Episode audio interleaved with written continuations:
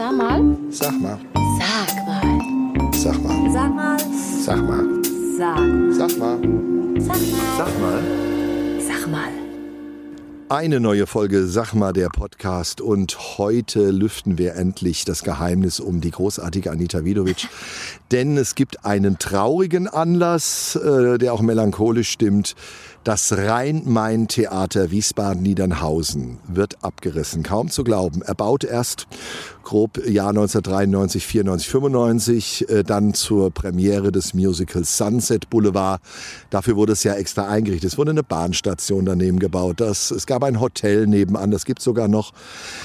Ja, das Ende von Sunset Boulevard 1998. Äh, danach wurde das Theater als Tourneespielstätte für verschiedene Gastspiele und äh, Konzerte genutzt. Viele Premieren haben dort stattgefunden. Ich sage mal von Bülent Ceylan über äh, Rockstars bis zu Kabarett und was weiß ich. Und ich habe eine echte Sunset Boulevard Darstellerin neben mir sitzen, tatsächlich. Die, mit der war ich nämlich heute, also wenn wir das aufzeichnen, im Rhein-Main-Theater. Es wurde nämlich nochmal für fünf Stunden die Tür geöffnet, man konnte mal herumstreuen. Und neben mir sitzt sie, die wunderbare Anita Vidovic. Hallöchen. Ja, also eine von den ganz wenigen deutschsprachigen, sonst müsstest du dieses Interview nun auf Englisch führen, aber mit mir kannst du es auf Deutsch führen. Das ist sehr, sehr schön. Ja, du warst, äh, über deine Musical-Ausbildung und ähnliches haben wir schon auf dem Podcast Ja. gesprochen. Wir setzen jetzt mal an den Punkt an, als du vom Theater des Westens in Berlin weggegangen bist. Und was kam direkt nach dem Theater des Westens Berlin? Naja, so ein bisschen gastiert habe ich, ne? Äh, zum Beispiel Nationaltheater Mannheim, die West Side Story. Und dann im Sommer immer auf den Märchenfestspielen in Hanau und da mein Projekt und so weiter und so fort. Und dann kam tatsächlich mal der Tipp eines Kollegen, François Brunet, mit dem ich äh, in Berlin zusammengespielt habe. Mensch, komm doch mal vorbei. Die suchen für die zweite Cast, also die Premiere war schon im Dezember dann Von? äh, von Sunset Boulevard.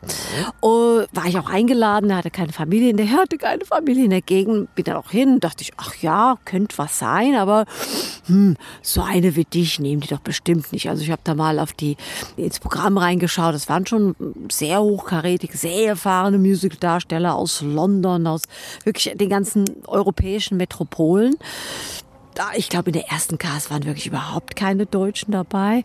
So, und dann kam der Anruf und ich dachte, ui, ich habe ja zu der Zeit schon in Hofheim am Taunus gelebt und dachte ich, mm, das wäre jetzt mal echt ein Fahrweg, also Fahrtweg von 20 Minuten doch zur, zur Audition, zum Casting.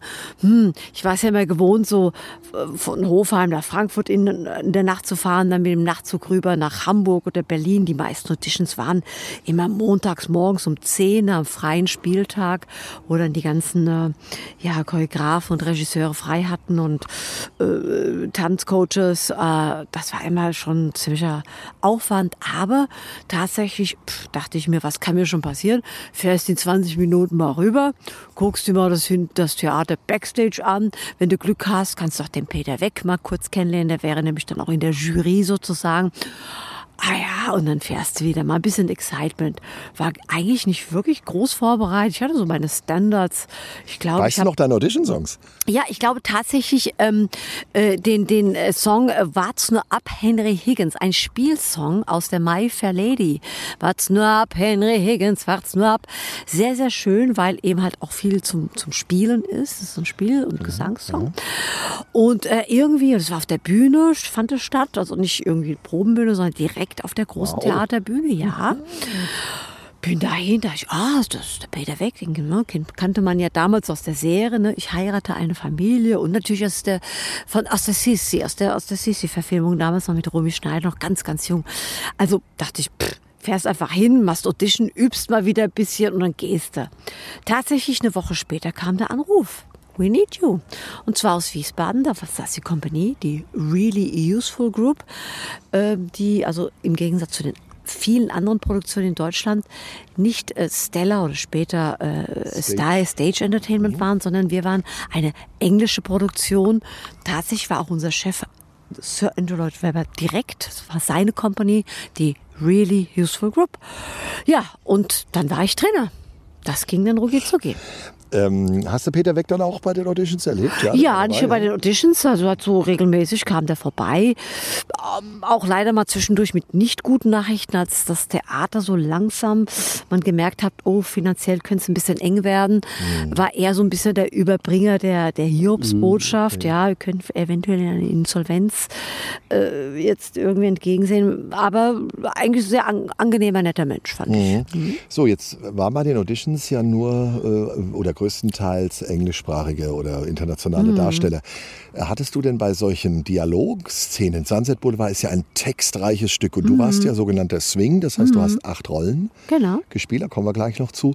Hattest du es denn auch leichter bei den comedyhaften Szenen, wenn man eine Pointe setzen muss? Ich sage es mal so eine Szene, Millionen Fans haben sie abgewimmelt. Ja, ja, ja. Solche Sätze. Ja. Millionen Fans haben sie ja, abgewimmelt. ja, genau. Oder legendär Jodie Hall, ein ja. großartiger Darsteller, der, der den Beleuchter gespielt hat genau. und der im Originalfilm Tanz der Vampire übrigens mhm, einer der Tänzer war, im Originalfilm mit Roman Polanski, Anfang des Jahrhunderts, schon älterer Darsteller, der schon immer so, lassen Sie sich mal anschauen. Ja? Aber war es das ein Vorteil für dich, dass du diese Sprechszenen besser konntest als die ja, anderen? Klar meine Muttersprache, ich habe ja verstanden, was ich gesagt habe. ich weiß. Und das ist ja einfach wirklich nur, ich meine, Hut ab, ja. Ich habe ja, glaube ich, war das schon mal im anderen Podcast, wo ich gesagt habe, wie schwer das für die, vor allem also englischsprachigen Darsteller, dieses, äh, diese deutsche Sprache, ne? Also da nicht zu verstehen, dann klingt das so hart und dann musst du dann noch ähm, auf Deutsch singen und, und sprechen. Also, und die hatten ja jede Woche ein Coaching, es kam ein Phonetiklehrer rein und der ist jede Woche, damit das auch nicht irgendwie ja irgendwie gesprochen ist, sondern äh, dass sie das dann doch irgendwann mal lernen sollten. So meistens waren die Verträge ein Jahr und die Hoffnung war dann schon auch, dass sie so wirklich ein bisschen Deutsch lernen und genau, die hatten also ständigen Support und Kontrolle. Muss man mhm, schon sagen. Mhm. Gut, und dann irgendwann äh, deine ersten Shows. Du bist ins kalte Wasser geworfen worden. Ja, ne? ja weil äh, gegen Ende der Spielzeit von der ersten Cast.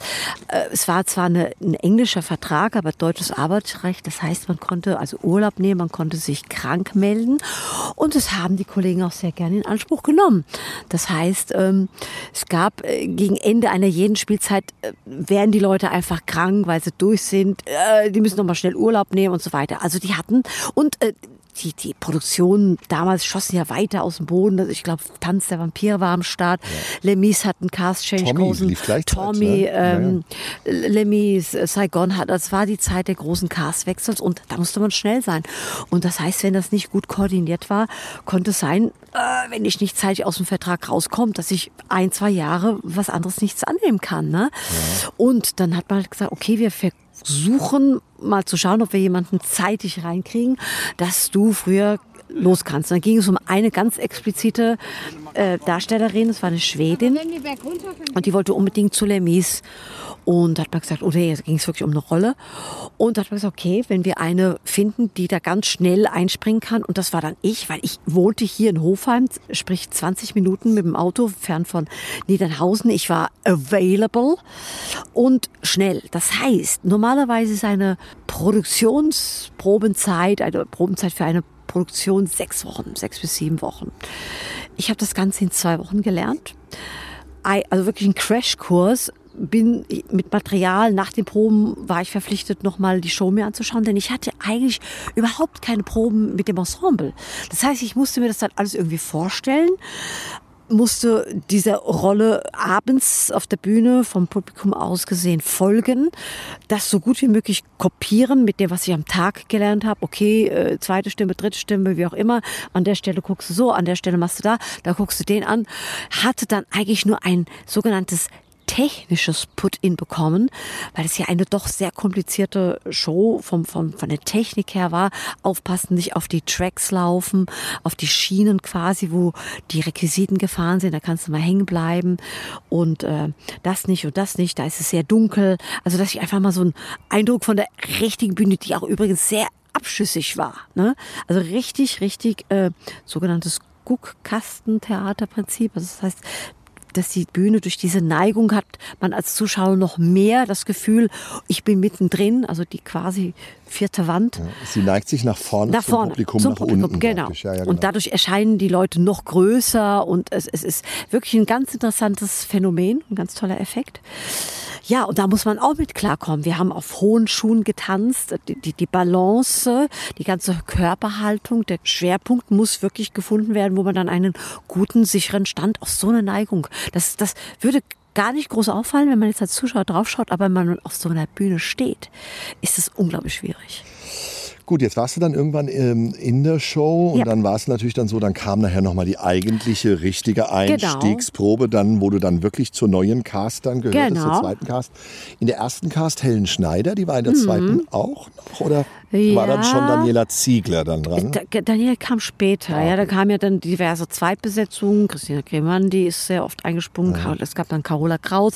Genau, oh, die wunderbare ja. Sue Mattis, die aus der Schweiz, ja, genau, die war eigentlich Second Cover damals.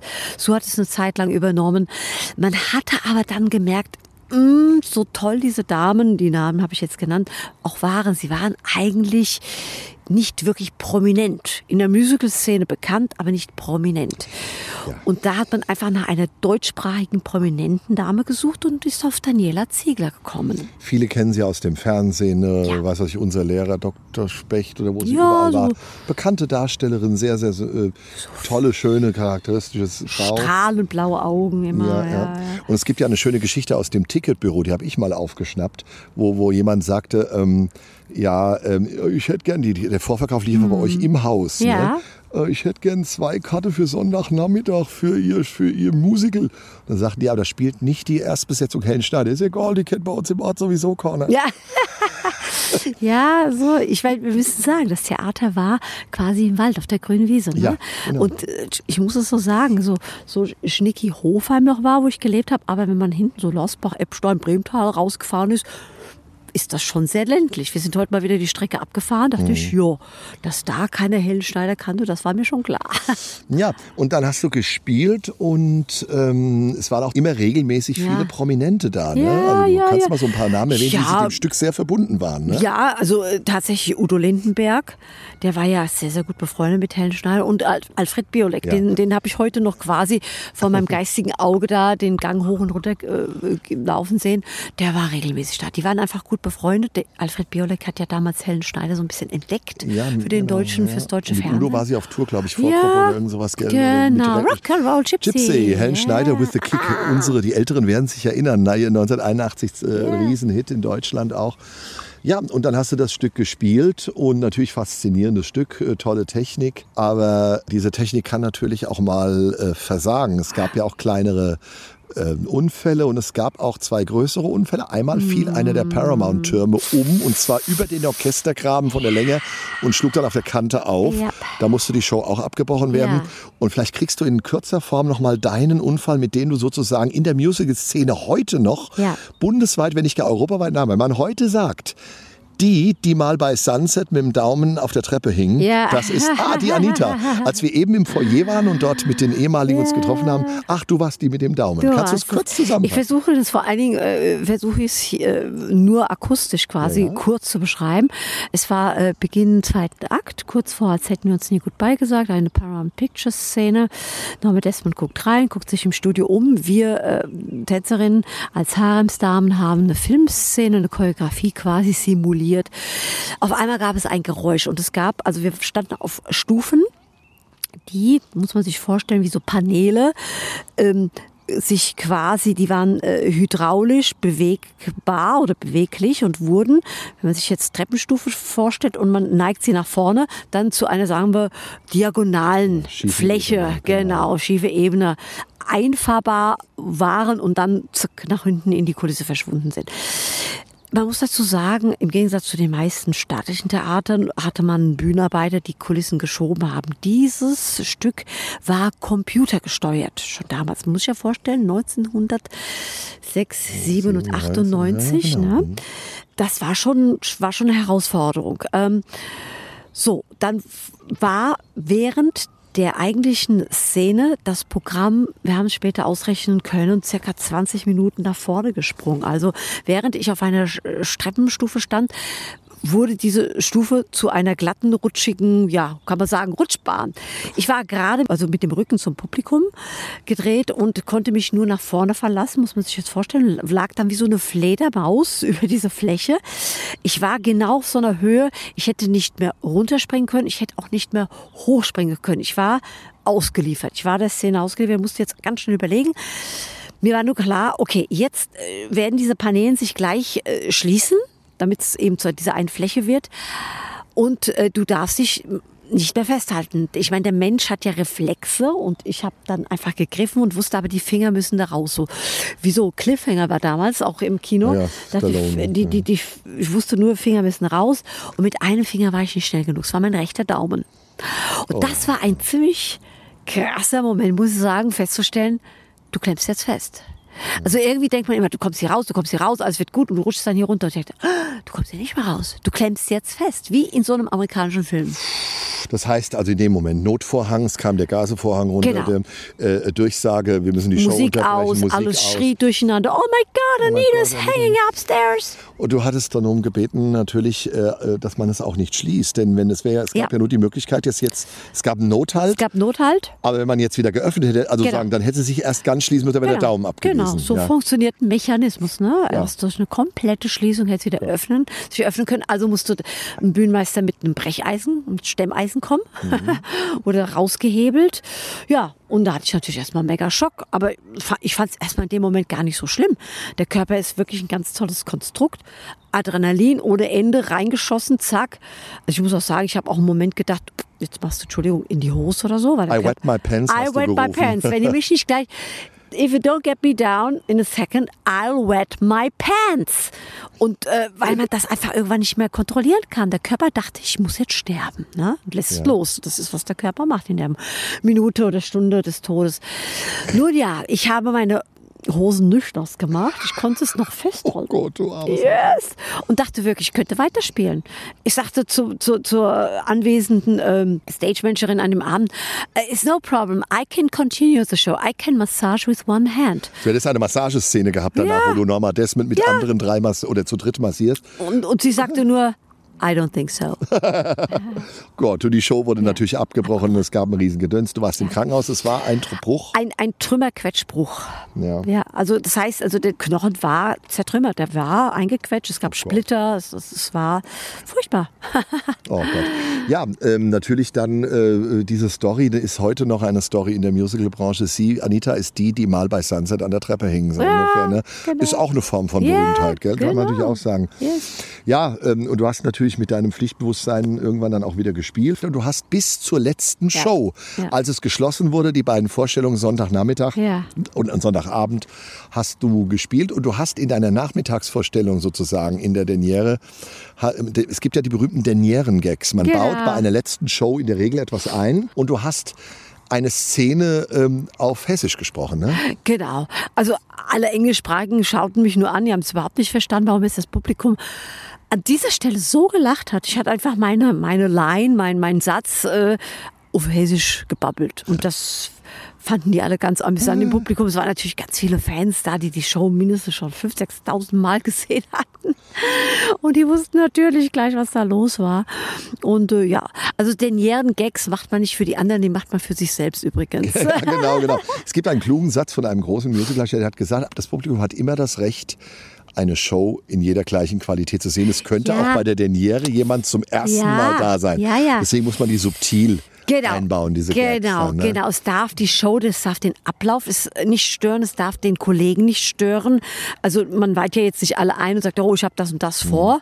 Also manche kleben sich mal ein Bärtchen an, äh, manche tauschen die Perücken. Das heißt also, es stört dann nicht groß den Ablauf, aber es ist so ein bisschen untereinander, so, so, so ein kleiner interner, Mhm. kleiner interner Witz, den man da macht. Oh, oh, oh. Jetzt hast du mit Sunset Boulevard, ähm, sagen wir mal, von diesen En-Suite-Produktionen, war das deine große, deine Ja. einzige En-Suite-Produktion? Du hast vorher ja und danach ja noch in vielen Musicals gespielt. Du hast im Theater des Westens vorher Auch im en suite gespielt. En-Suite, aber du hattest Repertoire, das heißt, es Genau. waren zwei Musicals pro, Pro Jahr, pro sagen, Jahr die ja. du spielen musstest, also nicht nur ein Stück. Ja. Du warst anschließend äh, unter anderem noch Nationaltheater Manna mit Crazy for You, du warst in Graz mit Crazy for You. ja. Das waren dann so Gastspiele, wo du dann Richtig. fünf, sechs oder sieben oder acht Vorstellungen im Monat, Ja. je nachdem, hattest. Genau. Ähm, ist es erstrebenswert für einen Schauspieler oder eine Schauspielerin oder einen Sänger, Sängerin, Tänzerin, so eine En-Suite-Produktion zu machen? Oder ist es vielleicht künstlerisch deine Zeit am Theater des Westens, wo du zwei Stücke spielen konntest und nicht sozusagen nur ein Stück? Ich darf in die Frage einflechten, jetzt mache ich auch die langen Fragen. Ähm, du hattest acht Rollen bei Sunset Boulevard jeden Abend im Kopf und hättest also mittags erfahren, heute Ja. Abend bist du die und die. Bis um zwölf. Bis um zwölf Wow. musste man quasi äh, bereitstehen. Es ist auch schon während der Show manchmal passiert, dass einem schlecht wurde oder einer schlecht wurde. Schnell in der Perücke dann äh, in die Maske musste, Perücke auf und du musst hier jetzt weiterspielen. In der Rolle, das hatte ich auch einmal gehabt. Äh, also das ist schon, wir haben auch, muss ich sagen, ich darf ja jetzt sagen, mehr Geld bekommen als die anderen. Die Swings haben mehr Geld bekommen als Leute, die nur eine Rolle Genau. oder im Cover mal. Und, und es war tatsächlich auch eine Art Nervenpauschale. Ja. Mhm. Hattest du spezielle Voraussetzungen? Entschuldigung, wenn ich nochmal davon abschweife, aber zu dem, äh, was jetzt äh, interessant an, an Sweet ist.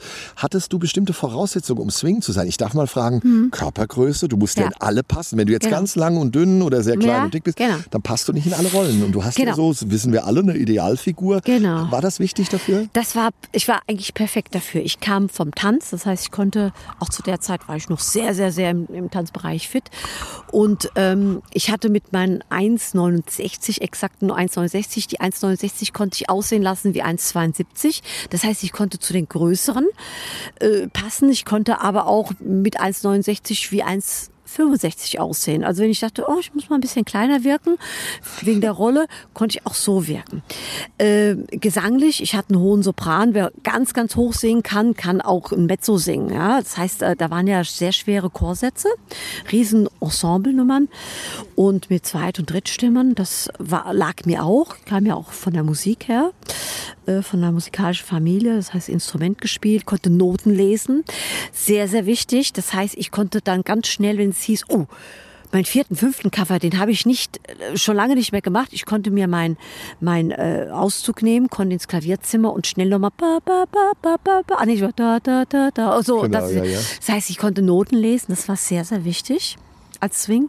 Also eigentlich beste Voraussetzung. Vom Alter her perfekt. Ich konnte ganz jung, Harem-Dame. Ich konnte aber auch diese reiferen Rollen schon spielen. Aber jetzt genau nochmal, diese, ist es erstrebenswert, aus, also ist Sweet jeden Tag das Gleiche äh, zu spielen oder das Gleiche? Also, wer wirklich sagt, ich habe im Musical-Theater gearbeitet oder Musicals gespielt, man muss das mal gemacht haben. Also mindestens ein, zwei dieser Engagements auf jeden Fall. Ein bis zwei Jahre. Es sei eine Lebenserfahrung, dieses, egal was ist, ob Bauchweh oder sonstige weibliche Problemchen, Sorgen in der Familie, ein trauriges Telefonat vorher, da, da, da. Diese, ähm, das ist, es ist, es ist, Horizont erweitert. Und liebe Zuhörer, ja, wie jeden Tag das Gleiche. Nein, es ist nie jeden Tag das Gleiche, weil äh, ich habe ja nicht jeden Tag die gleiche Stimmung.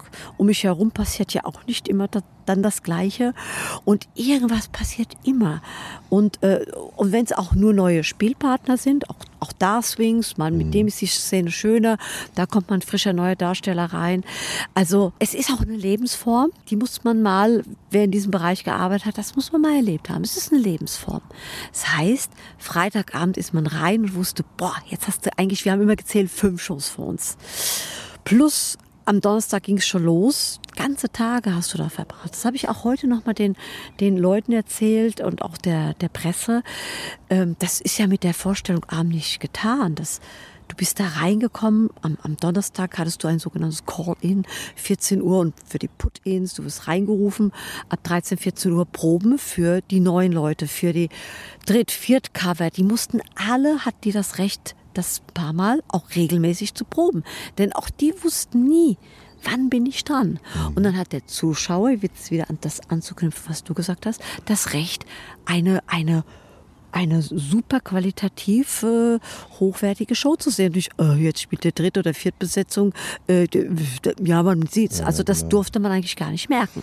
Genau. Und da nochmal zu, zu, Verständnis, ihr hattet montags frei. Es war also Dienstag wurde gespielt, Mittwoch, Donnerstag, Freitag, Samstag zweimal, Zwei. Sonntag zweimal. Richtig. Daher diese acht Vorstellungen ja. pro Woche, ja. was viele sich gar nicht vorstellen können. Also schon eine relativ große, große Sache. Jetzt bist du ja seit dem Ende von Sunset Boulevard, haben wir gesagt, hast du noch ein paar Musicals gemacht, aber nur noch als Gast an, ja. den, an den jeweiligen Theatern, an Stadttheater, Staatstheater, wo auch tolle Produktionen genau. liefen. Jetzt bist du seit langem auch parallel dazu im Gala-Veranstaltungsgeschäft. Wir beide machen yep. Musik, du moderierst und du machst Podcasts mhm. und filmst. Was müsste passieren, damit du auf die Musicalbühne zurückkehrst? Du bist körperlich noch exakt fit, du hast die Statur, du hast die Fähigkeiten. Könnte etwas passieren, um zu sagen, also mich juckt das eigentlich noch mal. Du hast ja regelmäßig Angebote immer wieder gehabt.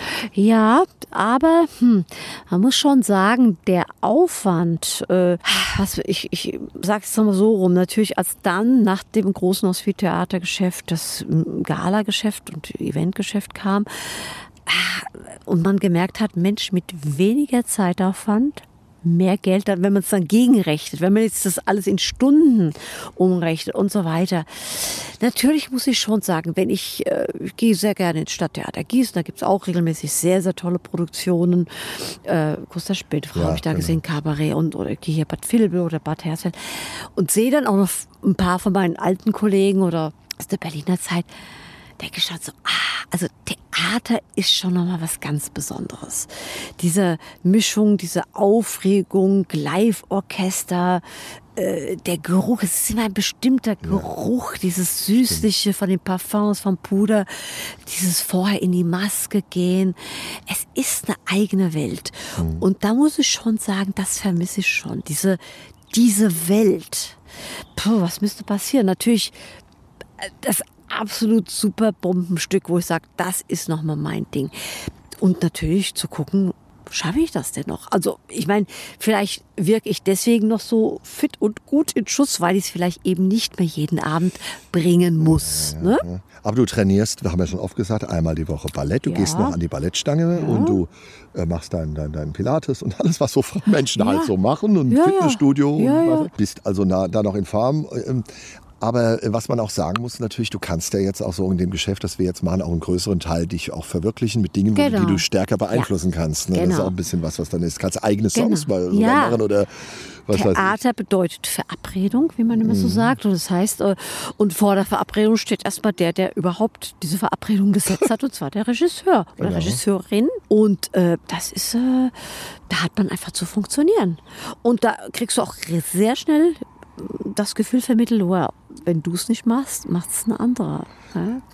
Ja, das stimmt. Was mich nochmal interessieren würde, es wird ja häufig über diese Casting-Shows, ne? mhm. ne? da wird viel berichtet, die gibt es im Fernsehen. Du hast an zahllosen Auditions und Castings ja. teilgenommen. Ich habe so eine These und ich sage immer, ich fand es, es wird sich immer aufgeregt, wie Dieter Bohlen mit den Leuten umgegangen mhm. ist.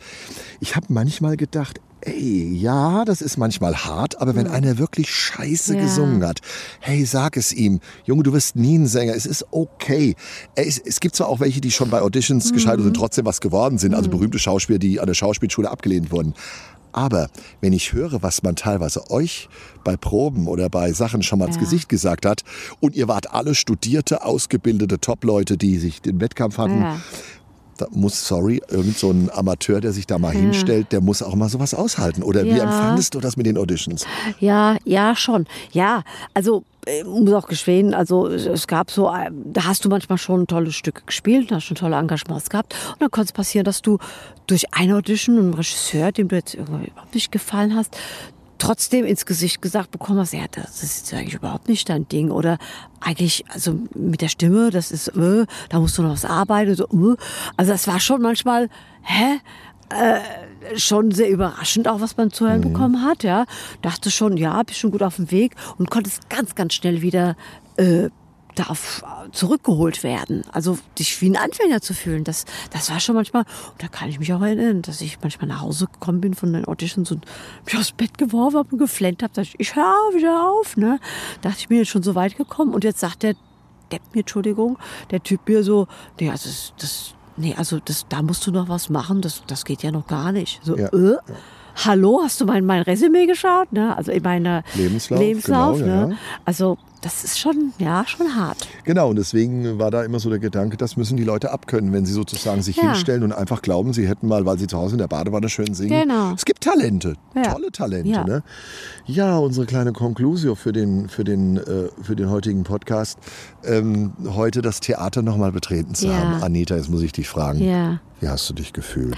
Ach, es war gemischt. Ne? Also auf der einen Seite schon ein bisschen aufgeregt, weil wir wussten auch, dass diese Front-of-House-Leute, also die vorne im Ticketverkauf und Kasse und so standen, die waren ja alle hier aus der Gegend, die waren heute auch nochmal da. Da habe ich mich schon gefreut. Es war jemand von der Presse da. Und ähm, es war aber schon, also nach wie vor fühle ich mich schon so ein bisschen noch, als ob ich das geträumt hätte. Äh, es ist interessant, wie das Gehirn so dann so funktioniert und auf einmal so gluck, wie so eine Schublade geht dann auf und, und, und, und, und die Bilder kommen so hoch, die zieht man so wie so Ordner raus. An der Stelle war das, das, das, das. Also, ähm, ja, gemischt, ja. War eine schöne Zeit, aber auch, ich liege ja jetzt auch schon ein paar Jahre zurück. Ähm, ja, es ist ein bisschen schon traurig, einfach der Fakt, dass jetzt ein Theater abgerissen wird. Ja, ja. Das ist natürlich einfach doof, finde ich. Ne? Weil wir haben ja da ein paar Mal noch gastiert, ich auch mit verschiedenen Musical-Galas, mit unserer Show Wie war damals. das noch gestern, diese Genau. Zeitgast, da war, durfte ich sogar mal mit Ja, dir? auf also das heißt, solange dieses Haus steht, ist die Chance bisher immer noch relativ groß gewesen mit irgendwas, entweder aktiv oder passiv. Ich habe auch Freunde dort gesehen, Uwe Kröger und mein lieber Freund äh, François und Isabelle Varell mit der Show der Hairspray und äh, immer mal dort im Haus gewesen. Aber jetzt irgendwie mir vorzustellen, in ein paar Monaten ist da eine Riesengrube. Das ist schon traurig. Ja. Und nun bist du bereit für die Nahaufnahme. Sag mal. Mm-hmm.